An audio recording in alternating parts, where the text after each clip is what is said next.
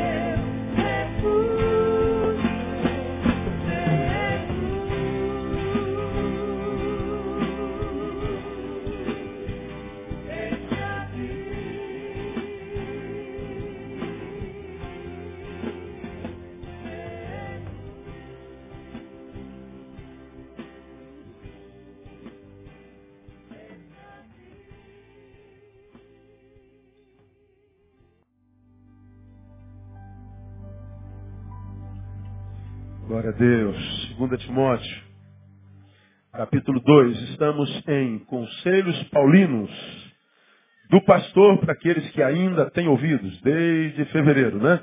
Então nós estamos Conselhos Paulinos do pastor para aqueles que ainda têm ouvidos.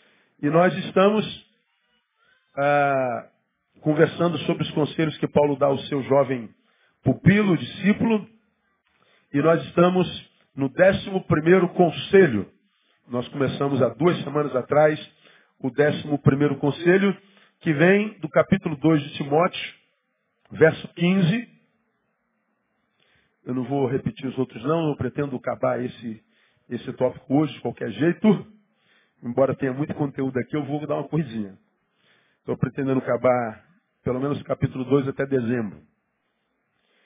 Ah, O conselho vem de capítulo 2, versículo 15, o décimo primeiro conselho. Nós estamos em 11 conselhos há 10 meses, é quase um conselho por mês, não é?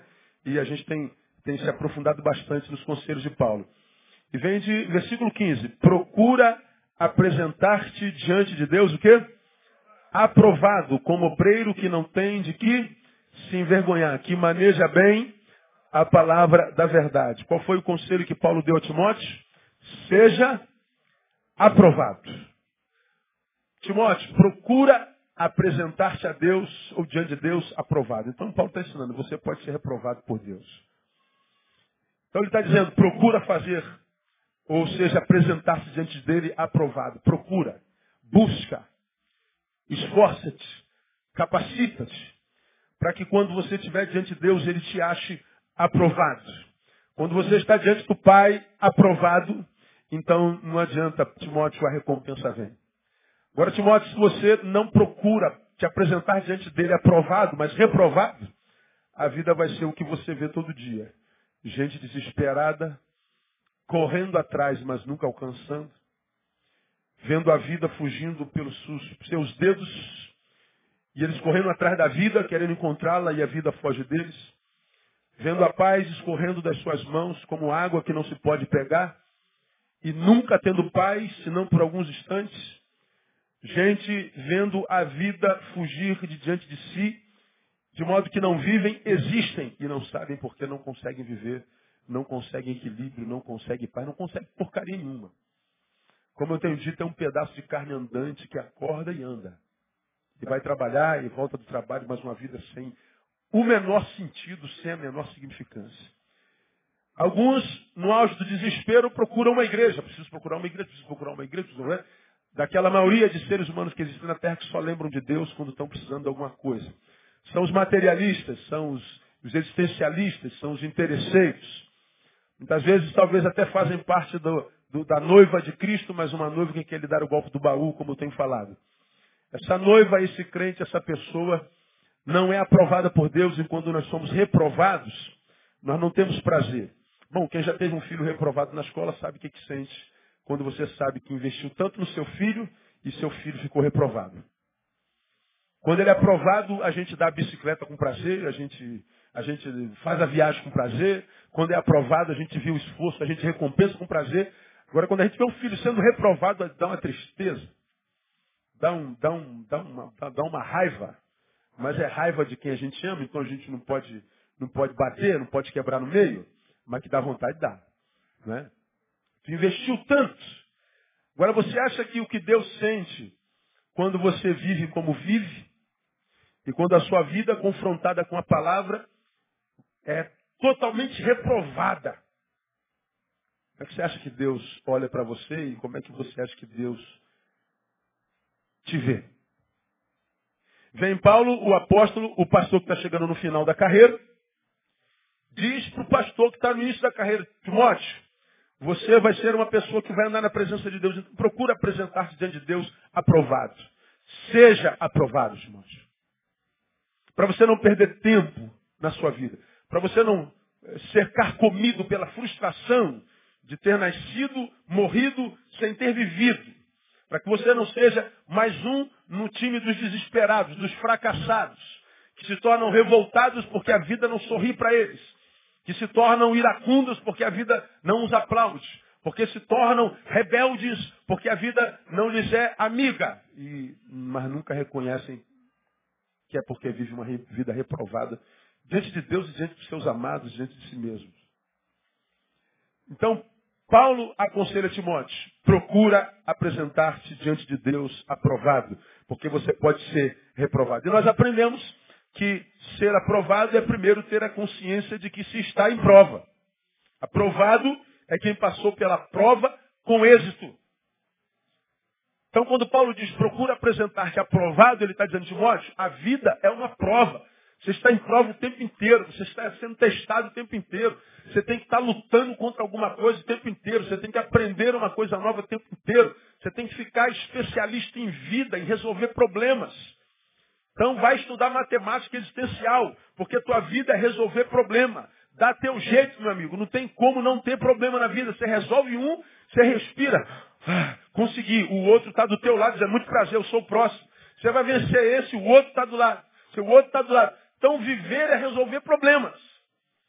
Então, dá teu jeito de aprender a entender que você está em prova. Aí eu mostrei nas últimas duas quartas-feiras algumas evidências de que nós estamos em vida, em prova. Mostramos Lucas capítulo 21, 34, onde Jesus fala sobre corações sobrecarregados. Cuidai por vós mesmos, para que nenhum de vós tenha o coração sobrecarregado por bebedeiras e glutonarias, e que vocês se vejam totalmente envolvidas com coisas desse mundo. Jesus está falando para que nós cuidássemos, para que nós não nos transformássemos em seres tão voltados para a coisa desse mundo, bebida e comida, e esquecêssemos das coisas do Espírito, as transcendentais, ao ponto de, por abandonar o principal, o reino de Deus, as coisas espirituais, vemos a nossa vida sobrecarregada, ou seja, estando com uma carga além daquela que a gente pode suportar. Carga além da que a gente pode suportar. E há muita gente carregando uma carga maior do que aquela que pode suportar. E aí a gente logo confronta com o ensino de Jesus que diz que ele não permitiria que nenhum de nós fôssemos tentados além daquilo que a gente pode suportar. Ele está falando de tentação, ele não está falando de carga. Ele está falando da tentação que vem de fora para dentro, que vem do mundo espiritual, que vem do inimigo das nossas almas, que vem com atividades que não têm a ver conosco, mas que vem para nos matar, roubar e destruir, que vem é, é, de lá para cá com uma ação contundente. Ele está dizendo a ninguém, nem na terra, nem fora da terra, vai lançar sobre você um, uma tentação que seja maior do que aquela que você pode suportar. Agora, quando o teu problema é de autogestão, vivendo errado, quando o teu problema é de má administração de si mesmo, cometimento de equívocos, fazendo o que é errado, abrindo mão do que é certo, não tendo consciência que você está sendo aprovado e pode ser reprovado, quando você vive errado, vai colher o que plantou e muitas vezes colhe o que não pode carregar, sucumbe. 25 suicídios dia no Brasil, 87 no Japão, um a cada 30 segundos no mundo. Gente que não está aguentando. E aí você vê gente pirando o tempo todo, gente ficando maluco o tempo todo, gente toda hora com câncer o tempo todo, gente com, com um monte de, de, síndrome o tempo todo, porque está indo além. Então nós estamos sendo provados. Eu quero dar mais uma evidência de que nós estamos sendo provados nessa noite para a gente terminar esse tópico. E essa evidência vem, vem de Mateus. Abra sua Bíblia em Mateus. Mateus,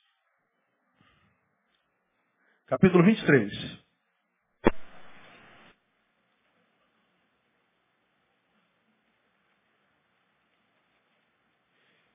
Primeiro, corações sobrecarregados.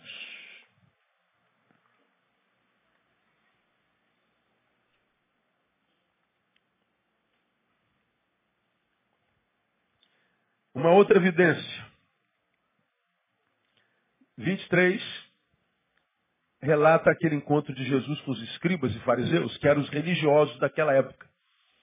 Eram os líderes da religião oficial, os que se julgavam representantes de Deus, detentores do saber Deus, se julgavam representantes de Deus diante do povo, eram os crentes da época, eram os religiosos, eram as autoridades eclesiásticas. Jesus teve muito problema com os crentes daquela época, com as autoridades eclesiásticas daquela época, com o pessoal que tinha conhecimento da Torá, que tinha conhecimento da lei de Moisés, com o pessoal que a Bíblia chama de escribas e fariseus, os religiosos.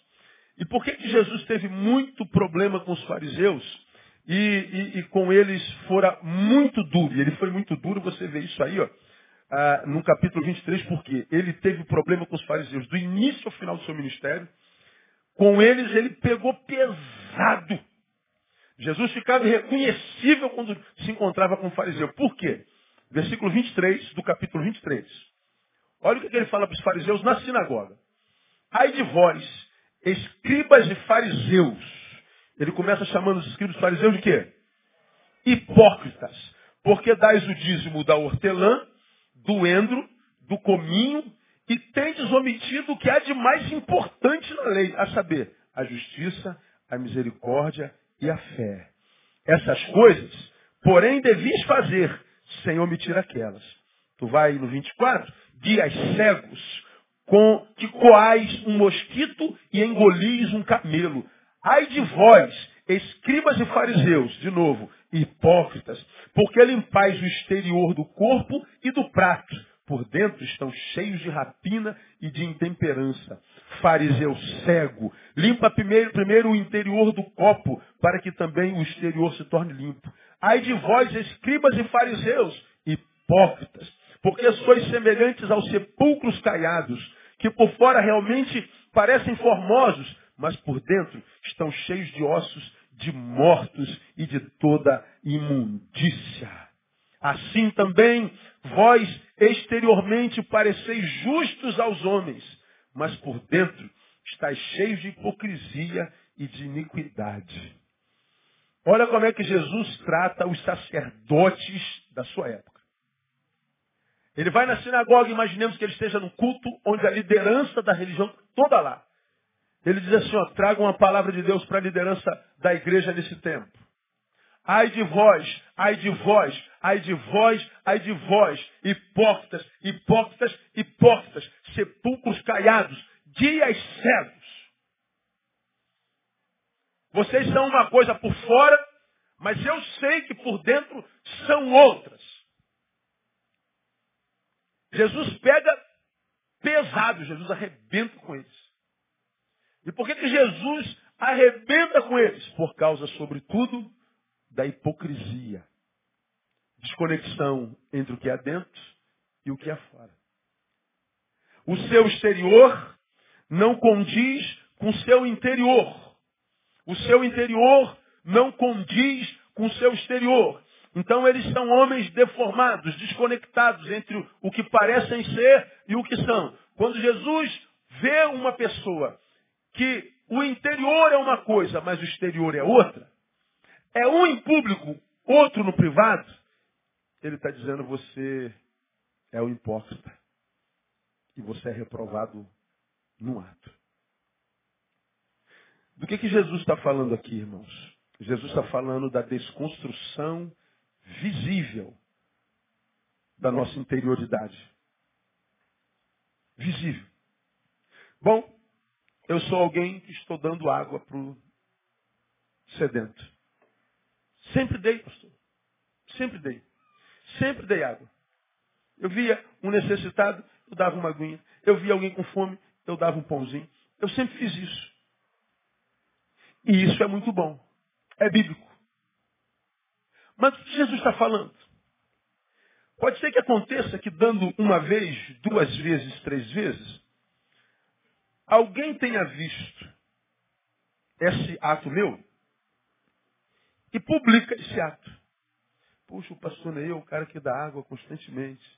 Aí aparece minha foto no jornal do bairro. Aí me chamam para dar palestra sobre como dar água a um sedento.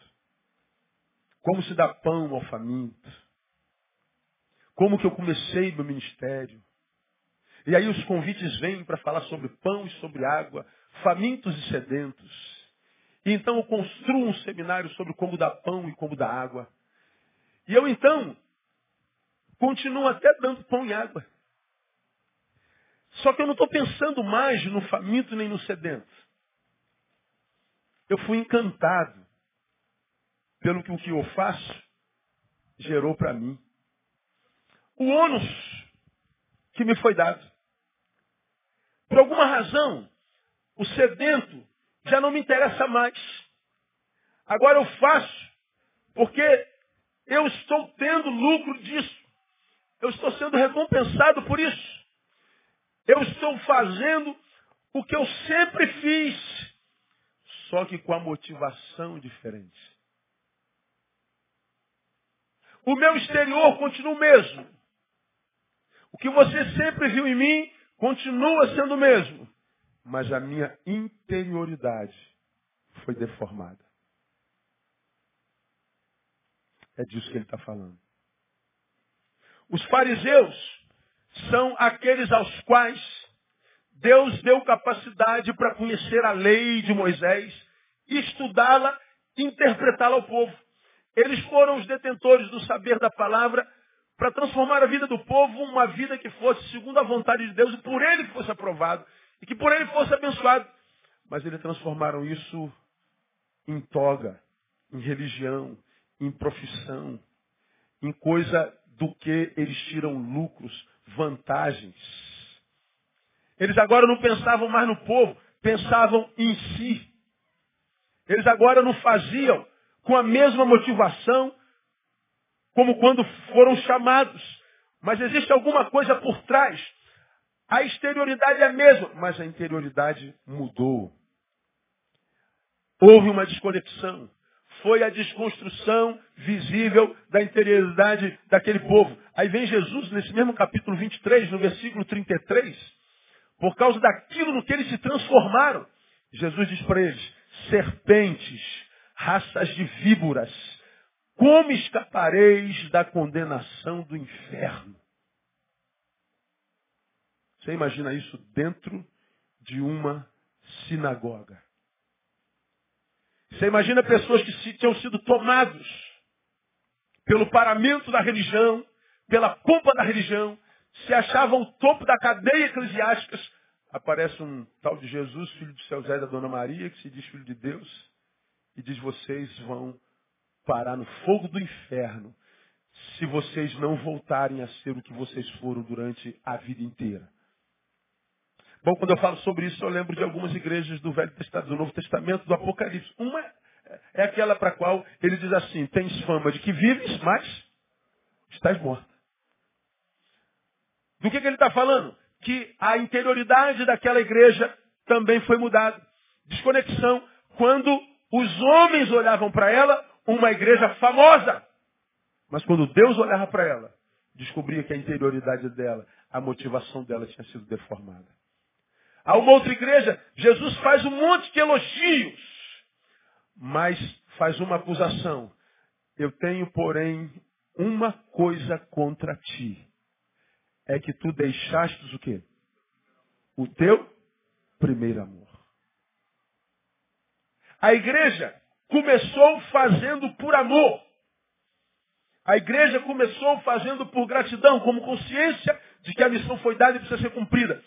E ela então sempre fez, e fez, e fez. E Deus está dizendo, tu não suportas os nicolaítas, os que se dizem apóstolos e não são. Você é uma igreja cheia de integridade, de austeridade. Eu estou vendo que o que você começou a fazer, você continua fazendo. Mas eu tenho uma coisa contra ti. Você não faz com a mesma motivação. Ele está falando da desconstrução da interioridade. Eu posso começar a fazer um trabalho para Deus, viver uma vida diante de Deus, e começo essa vida debaixo da sua bênção e da sua aprovação. Mas eu posso, no meio do caminho, embora não deixe de fazer nada que eu sempre fiz, agora, no meio do caminho, eu posso ser reprovado por ele. Mas como, Deus, eu estou sendo reprovado? Eu não deixei de fazer nada do que eu sempre fiz. Eu nunca parei de fazer nada do que eu sempre fiz. Eu não abri mão do arado. É verdade, né? Eu sou testemunha disso. O que mudou em você foi a motivação. A tua exterioridade é igual. Mas a tua interioridade mudou. E eu tenho contra ti. Portanto, arrepende-te e volta ao teu quê? Primeiro amor. Essa palavra para mim ela é, ela, ela é impressionante demais, porque eu posso fazer uma coisa há 10 anos e no meio do caminho descobrir que, embora a gente esteja abençoando um monte de gente, eu estou sendo reprovado por Deus. Eu posso fazer uma coisa há 20 anos que pode abençoar a nação. Porque o que está sendo feito, feito está sendo desde há 20 anos atrás, 10 anos atrás. E pessoas continuam sendo abençoadas. Mas não mais aquele que faz. Mudou a interioridade.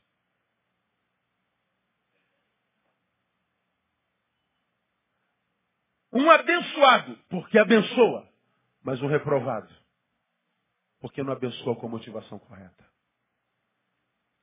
A crise de Jesus com os fariseus era exatamente isso. Foi exatamente por causa disso que de forma dura e escandalizante e quase insuportável que Jesus diz, diz o que está aí ó, no capítulo 21. Volta uma página. Capítulo 21.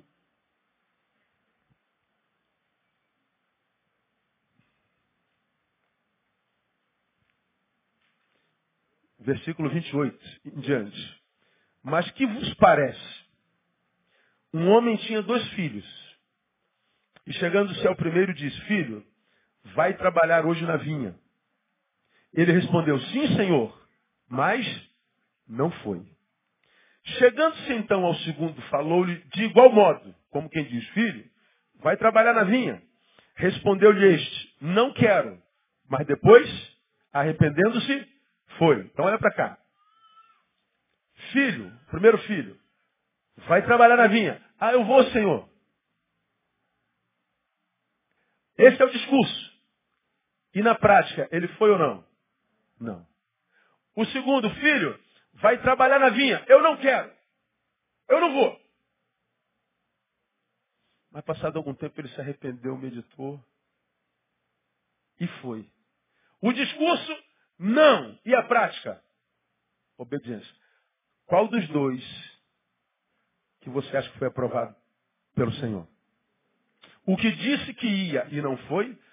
Ou o que disse que não ia e foi? O número um ou o número dois? O que vale mais, o que eu falo ou o que eu faço? O que eu faço. Aí vem o versículo 31 que Jesus pega pesado e diz assim: Qual dos dois fez a vontade do Pai? Disseram eles. O segundo, disse-lhe Jesus: Em verdade vos digo que os publicanos e as meretrizes entrarão adiante de vós no reino de Deus. O publicano, o ateu, o incrédulo, o ímpio e a prostituta a meretriz vai entrar no céu na sua frente, religioso. Porque vocês têm um discurso de santidade, vocês têm um discurso de bondade, de humildade, de solidariedade, mas por trás do seu discurso eu sei que não rola nada disso. Mas tem algumas prostitutas, alguns ateus, alguns ímpios, alguns incrédulos, que bombardeiam-me e a minha, a minha palavra, diria Jesus, mas que quando, por alguma ação de meu pai, eles são alcançados pela palavra a despeito da vida que tiveram, do passado que tiveram. Eles se arrependem e vão obedecer o meu Pai que está no céu. Ele está dizendo, haverá mais misericórdia para uma meretriz do que para um sacerdote que não vive o que prega.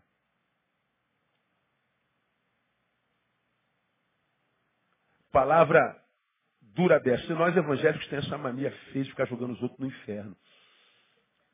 Fulano morreu. A gente fala assim, era evangélico? Não, então foi para o inferno.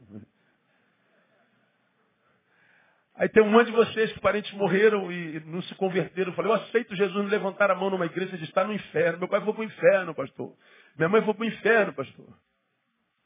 Aí eu fico pensando, eu não vou falar sobre isso agora não. Amanhã tem um monte de igreja. Pastor, só pode explicar? Veja bem, a igreja evangélica, ela tem agora, 1517, né? Tempo de Lutero.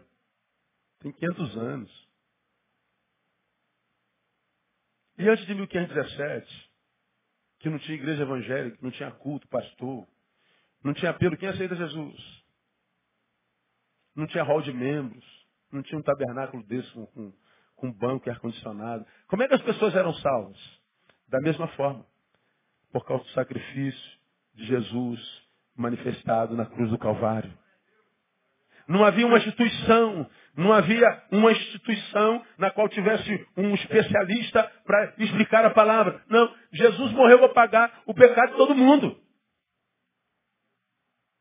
E ter consciência disso me leva até perto dele, está dizendo que até uma meretriz entra no reino dos céus. Agora, veja, a meretriz entra primeiro, mas ele está dizendo, o fariseu também entra. Ela só vai entrar primeiro. Ele está dizendo, nem vocês vão ficar fora do reino de Deus.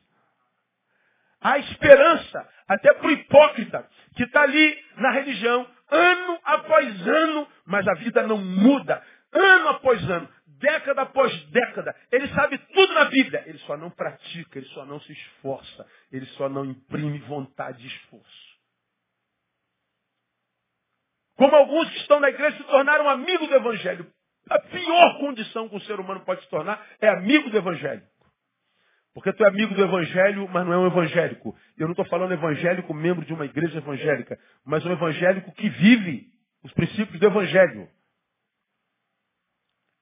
Eu sou amigo, eu gosto, mas não pratico. Eu gosto, mas não é comigo. Pois é, aí você está rejeitando voluntariamente. É voluntário. E aí Paulo volta ao conselho. Timóteo, procura apresentar-te diante de Deus aprovado. Como quem diz, vive uma vida decente. Vive uma vida verdadeira. Na vida verdadeira, você vai cometer erros, você vai cometer pecados, você vai cometer alguns deslizes, você pode causar um escândalo aqui, você, você pode até errar, Paulo. Timóteo. Mas lembre-se, se porventura acontecer, levanta e continue a ser quem você é. Confessa o teu pecado, segue em frente. Você está debaixo da graça de Jesus de Nazaré. Procura apresentar-te diante dele sempre aprovado. Furta-te de viver essa vida hipócrita, de querer aplauso dos homens, impressioná-los, mas saber que Deus está chorando por tua causa. Foge da hipocrisia. Foge dessa desconexão entre o que está fora e o que está dentro. Jesus pega pesado sobre os, os fariseus, dessa desconexão entre o exterior e o interior, essa desconexão entre o público e o privado. Nesse texto, Jesus diz também que o que conta para Deus não é o passado. Porque ele está dizendo, a meretriz vai anteceder você no reino dos céus. Então ele está dizendo, a, a, a, o passado dessa mulher não me importa. O que me importa é se essa mulher, ela recebendo a palavra se arrepende e em fazendo se ela muda com relação ao passado e ao presente. O que ela fez no passado não me interessa. O que me interessa é o presente, porque o presente é que determinará o seu futuro. Portanto, o que Jesus está falando ao fariseu é o seguinte: não me interessa se ela é prostituta no passado, se você é religioso no passado. O que me interessa é o tipo de vida que você vive agora, no presente. Porque é o presente que vai determinar o seu futuro. E os judeus tinham essa mania de falar que era um povo eleito, de que eles só porque eram descendência de Moisés, eles já tinham um futuro garantido. Não tinha nem presente garantido. Jesus diz, vocês são serpentes, raças de víbora, e ninguém vai poder livrar se vocês não mudarem de livrar vocês do fogo do inferno. Engraçado. Jesus, ele não tinha problema com a meretriz, ele não tinha problema com a prostituta que estava lá no poço de Betesda, que já tinha tido cinco maridos, o que ela tinha não era dela também. Jesus não tinha problema com ladrão como Zaqueu. Jesus não tinha problema com ninguém, agora com o hipócrita, ah, ele arrebentava. Hipócrita tirava a paciência de Jesus.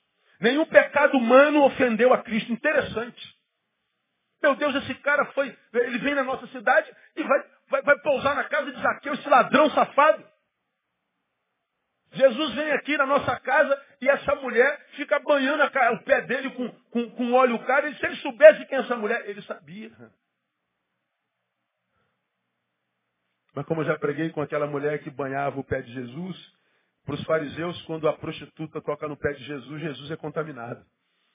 Só que em Jesus, quando a prostituta toca nele, quem é contaminado é ela. E foi exatamente o que aconteceu. Ele a contaminou. E aquela meretriz, meretriz entrou no reino dos céus. Mais cedo do que o fariseu julgava, inclusive, Jesus. Jesus suporta tudo, menos a hipocrisia.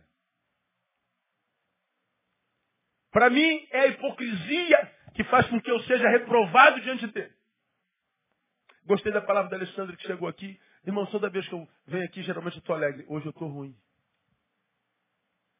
Isso deve escandalizar alguns que nos visitam, né? Porque, poxa, como é que a menina pode falar que não está bem? Porque geralmente é o seguinte, irmãos, nós vamos cantar, estamos em vitória, só em vitória, estou muito alegre pela oportunidade. Não, não estou ruim, estou ruim, mas vou cantar assim mesmo. Aí de repente escandaliza você, mas Deus fala assim, engraçado, olha, ela está no meio da frente de 500 mil pessoas, e pode ser julgado por aqueles que são mais crentes que Jesus, que estão lá. e não está nem aí. Ela vai me adorar mesmo estando ruim. O que, que você acha que agrada mais a Deus? Chegar aqui ruim dizer, tá tudo bem, aleluia, só vitória, glória a Deus. Quem está feliz dá glória aí, irmão? Aleluia. Mas lá por dentro, não é nada disso. É só para impressionar você. Deus não recebe o louvor porque é o louvor de alguém que está com a desconexão entre o que há fora e o que há dentro.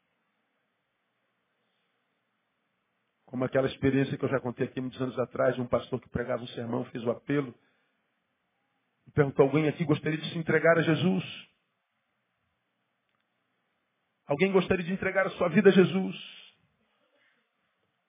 Saiu uma pessoa que estava sentada no último banco, que não tinha as duas pernas, que ela veio se arrastando pelo corredor da igreja, chegou aqui na frente chorando, compulsivamente tocada pela palavra, e ele pergunta ao pastor, pastor, Jesus aceita um homem pela metade como eu? Jesus aceita isso, pastor? Um homem pela metade? O pastor sabiamente diz: Deus aceita um homem pela metade que se entrega a ele totalmente. Mas Deus não aceita um homem inteiro que se entrega a ele pela metade.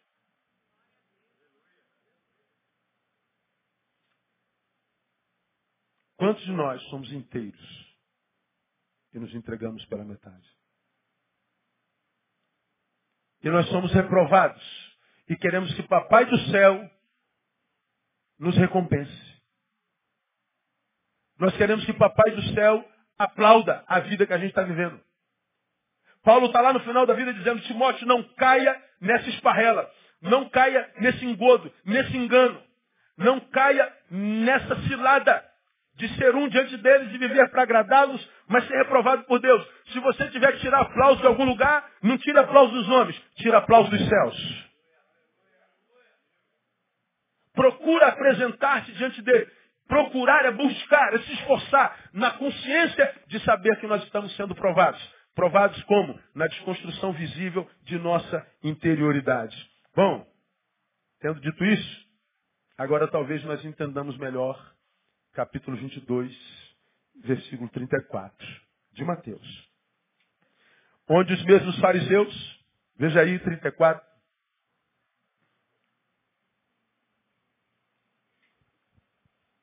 onde os mesmos fariseus, quando souberam que ele fizera emudecer os saduceus, reuniram-se todos e um deles, doutor da lei, para o experimentar, interrogou-o dizendo, mestre, qual é o grande mandamento na lei? Estavam testando Jesus. Respondeu-lhe Jesus: Amarás ao Senhor teu Deus de todo o teu coração, de toda a tua alma, e o que mais? De todo o teu entendimento. De quanto coração, irmão? De quanta alma? De quanto entendimento? Todo. O amor tem que ser totalitário, tem que ser total. Ah, então o grande mandamento é amar a Deus de tudo? É, não, mas esse é o primeiro, está escrito lá.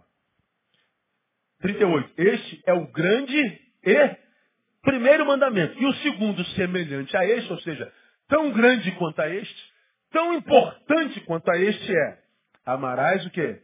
Ao teu próximo como a ti mesmo. Desses dois mandamentos dependem toda a lei e os profetas. Lei e os profetas, ou seja, sem o Novo Testamento, era a Bíblia dos judeus. Toda a Bíblia de vocês, fariseus e judeus, toda a Bíblia se resume a esses dois mandamentos. Amar a Deus sobre todas as coisas. Isso vocês pensam que fazem. Diga ele para os judeus. Mas não fazem, porque junto com esse mandamento tem um segundo tão grande quanto ele. Amar o teu próximo como a ti mesmo. Isso vocês não sabem, fariseus. Vocês só têm relacionamento com a religião. A nós, ele diria, você só tem relacionamento com a denominação, com a instituição. Você só tem relacionamento com o templo, com o instrumento, com o banco, com o cargo. Você só tem relacionamento com a matéria da igreja, com a manutenção do império, com a manutenção da instituição. Mas vocês não sabem nada de gente. É o que Jesus estava falando para os fariseus. Vocês vivem uma dicotomia existencial, estão sendo reprovados. Porque o que eu quero de vocês é um ser integral, um ser holístico, que viva a imagem da cruz. E a cruz não foi um, um, um, um pau em pé e outro deitado à toa. Em pé estabelece a relação vertical entre Deus e os homens. E se essa relação for estabelecida verdadeiramente, ela vai estabelecer a relação horizontal do homem para o homem. Ninguém pense ser aprovado por Deus porque é um bom batista, porque é um bom pentecostal, porque é um bom presbiteriano, porque é um bom metodista. Porque Deus não conhece nada disso, tudo é invenção nossa. A única coisa que Deus respeita é relacionamento. Interioridade. Isso não é palavra de um pastor moderno. Isso é palavra de um Jesus eterno. Não sou eu que estou dizendo. O grande mandamento é amar a Deus. Mas o segundo, tão grande como esse, é amar teu irmão. E se você pratica isso, tudo mais da Bíblia está resumido nisso. Agora, se você não pratica isso aqui, irmão, tu pode fazer tudo que a lei diz. Você pode estar aqui, mas com a tua perna cabeluda, com o teu sovaco cabeludo, com um corte na cabeça. O irmão pode estar aqui de terno e gravata, com kipá, com a bandeira de Israel em cima e, e com a vela acesa lá no, na tua casa. Ama. Não. Então você está reprovado. Agora, sabe o que, que é interessante nisso, irmão?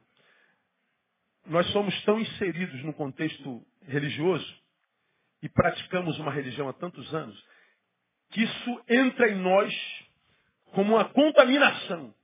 Ainda que você mostre na palavra que isso não tem valor, você não consegue se libertar disso. Você fica com a religião. Tu mostra para uma pessoa, olha aqui, cara, eu estou te mostrando. Não adianta frequentar a igreja, não adianta ter cargo. Se tornar pastor, presbítero, bispo, apóstolo. Hierarquia eclesiástica se você carrega ódio no teu coração, se você não tem trato com a pessoa, se você não tem misericórdia, se você não tem nada. Ah, ontem nós tivemos a reunião de transferência, eu achei engraçada a reação de alguns. Ah, tem pessoas que vêm de todo tipo de igreja. Inclusive alguns que vêm da presbiteriana, alguns que têm batismo por aspersão, né? Aí, você foi batizado como? Por aspersão, eu anoto o nome dele. Mas fica tranquilo, cara. Não, não é crise para mim não, fica à vontade. Porque o cara, meu Deus do céu, vai pegar, o bicho vai pegar. Né? Aí no final a gente conversa. Aí eu falo assim, cara, eu acho que, que você deveria batizar no batismo bíblico. A Bíblia diz que batismo, batismo é uma palavra mergulho. Ah, mas é um símbolo, é verdade, mas o símbolo mergulhado. Mergulhar é banhar todo. O símbolo é mergulhado. O batismo aspersonista é uma herança do catolicismo, 313, Constantino se converteu, aquela cruz que vinha em cima deles, a gente tinha que ser convertido. Aí ele era o imperador romano e, e, todos os cidadãos romanos e todos que estavam debaixo do império romano, ele disse, todos vão ter que ser cristãos. Então todo mundo vai ter que batizar no batismo cristão. E os sacerdotes começaram a batizar todo mundo por aspersão. Só que era pouco sacerdote para muita gente. O, o, o, imperador não está dando não, não tem braço para isso não. Dá teu jeito. E eles deram jeito. Gotinha. Vai, outro, está batizado, vai, pum, pá. Foi um jeitinho brasileiro em Roma. Virou herança. É um símbolo, não salva, é verdade, mas é um símbolo mesmo. Então eu aconselho vocês batizarem. Aí um falou assim, pô, mas eu não gostaria. Tá tudo bem, filho meu. Se eu não quiser, não tem problema não, eu te recebo de qualquer jeito. É individual, é contigo mesmo, você está recebido em nome de Jesus. Aí alguém falou assim, mas simples assim? É, simples assim. Eu prefiro a pessoa do que a forma como a água bateu no corpo dela. Estou mais preocupado se ela toma banho ou não do que como ela foi batizada. Porque se ela não toma banho, vai ficar um, um elo grande assim, ó, de vazio ao lado dela. Para onde a gente toma café, eu tomo café todo dia no mesmo lugar. Tem uma pessoa que toma café todo dia no mesmo lugar. Quando ela senta numa mesa, todo mundo se levanta, vai para outro canto. Isso seis e meia, sete horas da manhã. Já levanta fedido. Quando ela chega, ela senta aqui, vai todo mundo levantando com, com um copinho, com um pãozinho na mão, aí finge que vai na, na banca ver o jornal, nada, está fugindo dela. Então, aí você, pô, mas é simples assim? Simples assim. Porque o ser humano é mais importante. Agora, muitas vezes nós nos prendemos ao dogma, aquilo, tum, tá, e a gente abre mão de gente por causa do rito. E a gente diz, é para que haja decência e ordem na casa de Deus, como que se amar gente fosse causar indecência. A gente pode mostrar que o que conta para Deus é amor, mas não adianta. A gente acredita que é muito pouco. Amar é pouco, pastor. Nós precisamos ter alguma coisa que a gente tem que fazer de sacrificial. Não, o sacrifício Jesus pagou na cruz. É simples desse jeito. Só que é tão simples que a gente não acredita que seja simples assim. A gente vai criando ritos, Deus vai falando assim, a gente vê tanta gente se matando, dizendo, pastor, não aguento mais, pastor, é culto todo dia, reunião todo dia, pastor, os bichos estão em cima, os apóstolos, o pessoal da célula, de célula, quer saber da oferta, quantas pessoas batizaram, quantos reuniram, pastor, tem reunião, e eu tenho que dar, tenho que fazer a reunião, o encontro, o, o reencontro, e, e, a nova unção, e, e, a unção de alto nível, e a gente tem que fazer, meu Deus do céu, de segunda a segunda, e cara, eu não estou aguentando mais, pastor.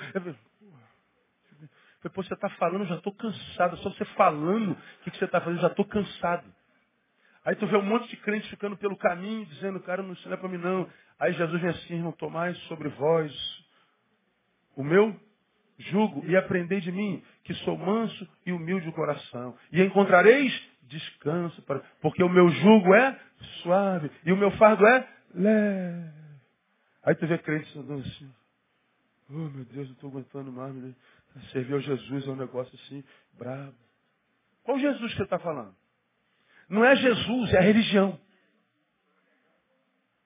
Aí o cara pergunta assim, qual foi a última vez que você saiu para jantar com a tua mulher? E depois deu uma esticadinha assim, dorme fora, alguma paradinha assim. Sangue de Jesus tem poder, pastor. Você não consegue dormir lá, dorme no carro. Na, na garagem. Quando? Que teve uma surpresa assim para tua mulher, e tua mulher, meu Deus, o que, que esse homem bebeu, meu Deus do céu? É, mas ela no fundo vai gostar. Não, não, não tem. Não tem surpresas conjugais, surpresas familiares, surpresas humanas. Só dever, dever, dever. E a vida vai ficando com a cara que a maioria dos crentes que você conhece tem aquela cara fechada, amarrada. Como se esse irmão vive rindo, que coisa chata. Tudo, tudo esse irmão está rindo. Não sei que, que, que coisa. Crente que vive rindo, tem que fazer o que, o desgraçado? Tem que estar chorando? Tem que ficar essa cara feia que você vê na maioria dos crentes. É, Para alguns é. Para alguns tem que ser essa, essa coisa rígida, onde não há espontaneidade. Onde rios de água viva não fluem. São cisternas de águas paradas. Jesus está dizendo você só precisa amar, meu irmão. E mais, se você não ama, não há nada que você faça que gera vida na sua vida. Está reprovado. Reprovado. Mas não adianta, a religião tem um poder muito grande. Agora veja, os fariseus perguntam pelo grande mandamento da lei. Eles estão pensando na lei de Moisés, isto é, eles estão pensando em ordenanças. Eles estão pensando na lei que manda fazer alguma coisa. Eles estão pensando na exterioridade. Aí vem Jesus e diz assim, é o amor, filho, é o amor. É o que Jesus está dizendo. É o amor. E esse em duas vertentes. A Deus e ao próximo. E o amor é próximo, é tão grande, tão importante quanto o amor a Deus. Jesus fala de interioridade. Aí o fariseu fica doido. Vamos matar esse cara, meu. Esse cara é do capeta, rapaz. Esse cara não é filho de Deus, esse cara é filho do demônio. Porque ele está desconstruindo a religião todinha. Ele está desconstruindo o que, o que a gente crê há, há dois, há milhares de anos, há quatro mil anos. Aqui sempre foi assim. Aí esse cara, quem é esse cara? É filho de seu José da Dona Maria ali de Nazaré. E tem alguma coisa boa de Nazaré por acaso? Quem é esse cara pensa que ele é para desconstruir um, uma religião de quatro mil anos?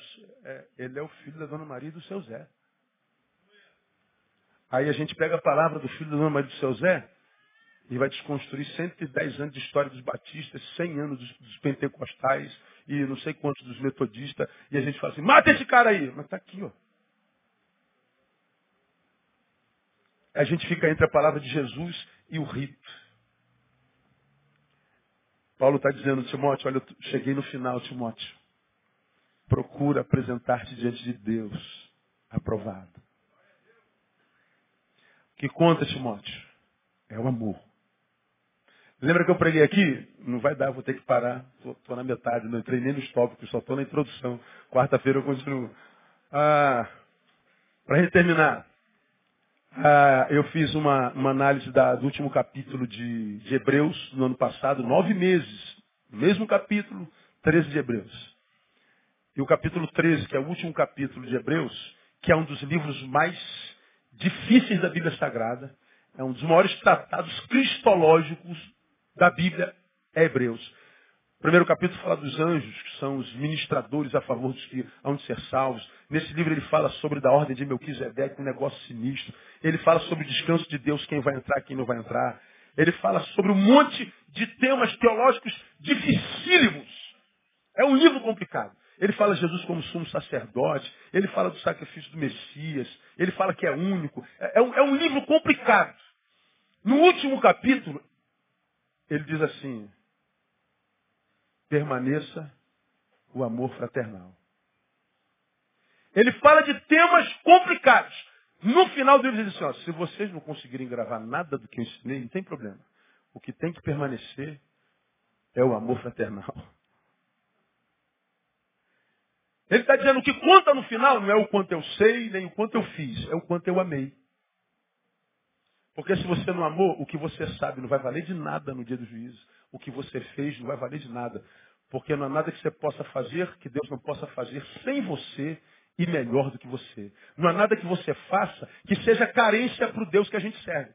Talvez para outro, qualquer Deus que esteja pendurado numa parede, num pescoço, qualquer um deusinho desse que os homens criaram, bom, para ele talvez seja outro. Mas para o Deus que eu e você servimos, o Criador do universo, aquele que detém todo o poder no céu, na terra e debaixo da terra, esse ser não tem carência de nada. Então não há nada que eu possa fazer para ele que seja carência nele.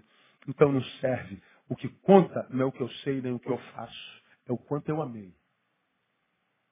Pastor, eu não consigo gravar a Bíblia, eu não consigo, não tem problema, você só precisa amar, irmão.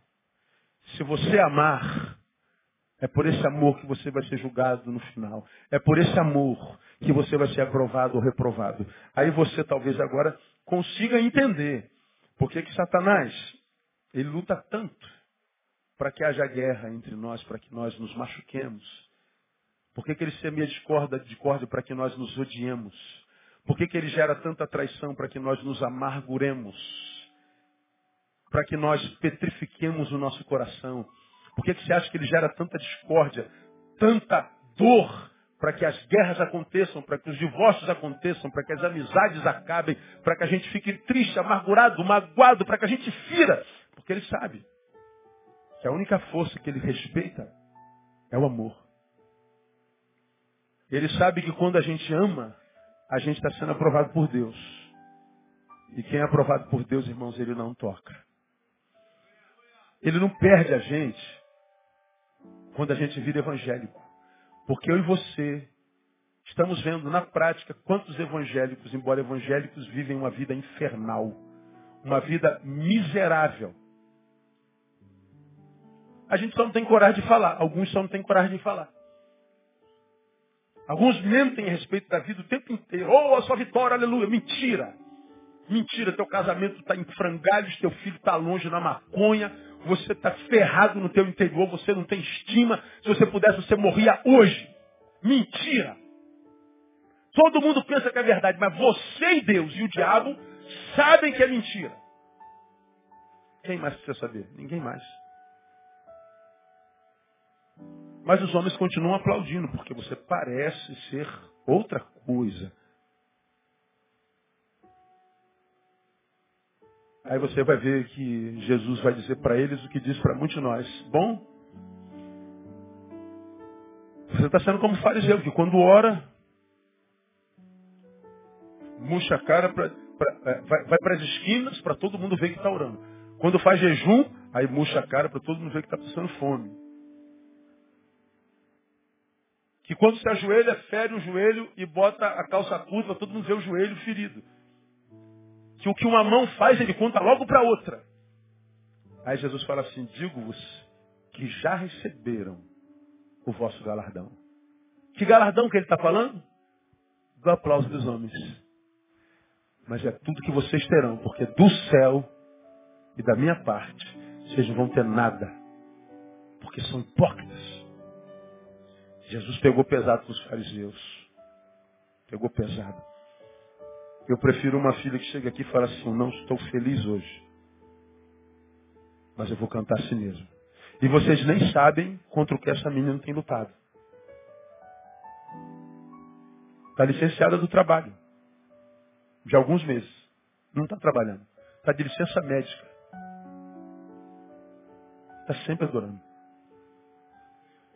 Não deixou de fazer nada que diz respeito à vida dela. Nem adorar o Senhor. A gente acha que o que Deus quer em nós é ver a imagem do super-homem. Do intocável. Do invencível. Aí eu falo que esse é o evangelho nietzschiano. Muita gente vivendo o evangelho de Nietzsche. Criou a, a ideia do super-homem, como já falei sobre ele aqui. Que a nós compete superarmos a nós mesmos, irmos além da nossa capacidade. Até atingirmos o ápice de um, de um super-homem que transcende todas as coisas. Ele, filho de um pastor luterano, ateu, na minha concepção, ele não acreditava no Deus do pai dele. Porque ele via o que o pai dele pregava e o Deus que o pai dele pregava e via a vida que o pai vivia. Pô, cara, se, esse Deus existe faz isso com a minha família, eu não quero esse Deus. Esse Deus não existe. Isso é ignorância do meu pai. Virou um ateu e inimigo da cruz terrível. Zombador. Mas criou o mito do super-homem. Transcender essa desgraça que a sociedade judaico-cristã jogou no inconsciente coletivo. De amor, de solidariedade, de bondade. Isso tudo é palhaçada. Nós temos que superar a nossa própria humanidade. Aí como é que ele morreu? Louco, pirado. A começar por causa de um amor que não foi correspondido. Foi sozinho. Discurso uma coisa, na prática é outra. Ele tem os seguidores de Nietzsche na academia, toda vez que a gente fala dele, tem 500 e meio lá. Ah, quem você fala de Nietzsche? Eu sou ninguém, mas eu sou feliz, meu. Eu sou ignorante feliz do que um super sábio infeliz. Deus não quer que a gente seja super-homem por uma simples razão. Nós não somos. Nós somos homens caídos, frágeis, carentes da graça de Deus. Mas que servimos o Deus da verdade. Ou você chega no teu quarto e diz a verdade para ele, para que ele possa mudar a tua verdade, se for o caso, ou você vai continuar vivendo essa mentira, que só é verdade para quem não te conhece. Então você tem que escolher a quem você quer agradar. Paulo diz para Timóteo, não cai nessa não, Timóteo. Você só tem uma vidinha para viver. Procura apresentar-se diante de Deus aprovado. Mesmo que isso incorra em ser reprovado diante dos homens. Quem tem entendimento, entenda. Quem tem ouvidos, ouça o que o Espírito diz à igreja. Vamos aplaudir o Senhor. Vamos ficar em pé. Vamos embora. Quarta-feira a gente está de volta. O que conta no final é amor. Eu vou mostrar para vocês na quarta-feira que vem por quê. Por que o amor? Por que, que é o amor que conta? E se eu não quiser amar? Se eu não quiser isso, se eu quiser odiar, pode. Mas eu vou mostrar para você por que, é o amor que conta. Tem, tem, uma, tem uma lógica nisso, tem um, tem um entendimento nisso. Então procure não faltar quarta-feira não, que você vai entender. Por que você precisa perdoar e voltar a amar? Por que você tem que vencer a amargura, voltar a amar? Por que você não pode continuar como está? Com sentimento com a tua interioridade, porque senão a tua exterioridade vai continuar como está. E você sabe como está. Se não está amando, eu também sei. Você está infeliz, irrealizado e sem sentido para viver. Um buraco do tamanho de Bernardo dentro de você. E vai continuar assim, porque não tem jeito. É o amor que faz a vida se transformar em amor. Deus é Pai, muito obrigado por tua palavra nessa noite, tão clara na nossa vida. Nós não temos como te agradecer pela palavra que tu tem ministrado nesse lugar, Deus. Tem sido tremenda, esclarecedora, formativa, libertadora. E nós queremos te pedir, ó Deus, nos ajuda a sermos não só ouvintes, mas praticantes dessa palavra. Para que nós possamos viver uma vida que retire aplauso do céu e não só dos homens. Ajuda-nos a sermos mais do que homens de Deus, ajuda-nos a sermos homens. Que tenhamos coragem de encarnar a tua palavra e vivê-la, mesmo na nossa imperfeição. Sabemos que qualquer um de nós pode errar, qualquer um de nós pode deslizar, qualquer um de nós pode cometer o erro que qualquer ser humano possa cometer. Mas Deus, muito obrigado porque a tua misericórdia é maior do que a nossa capacidade de errar. Porque a tua palavra diz que onde abundou o pecado, superabundou a graça. Obrigado porque nós podemos acreditar que nós temos uma segunda chance, mesmo que nós sejamos meretrizes e publicanos. Adentraremos ao reino do céu por causa da tua graça e do teu amor para conosco. Abençoamos a tua igreja nessa noite e te pedimos que saímos daqui, ó Deus, para vivermos o restante de semana abençoado na tua presença. E que seja assim para a glória do teu nome, porque nós oramos no nome de Jesus, o nosso Senhor. Amém. E glória a Deus. Vamos, Pai, Deus abençoe você. Domingo estamos juntos, se Deus quiser. Não se sem dar um abraço no teu irmão.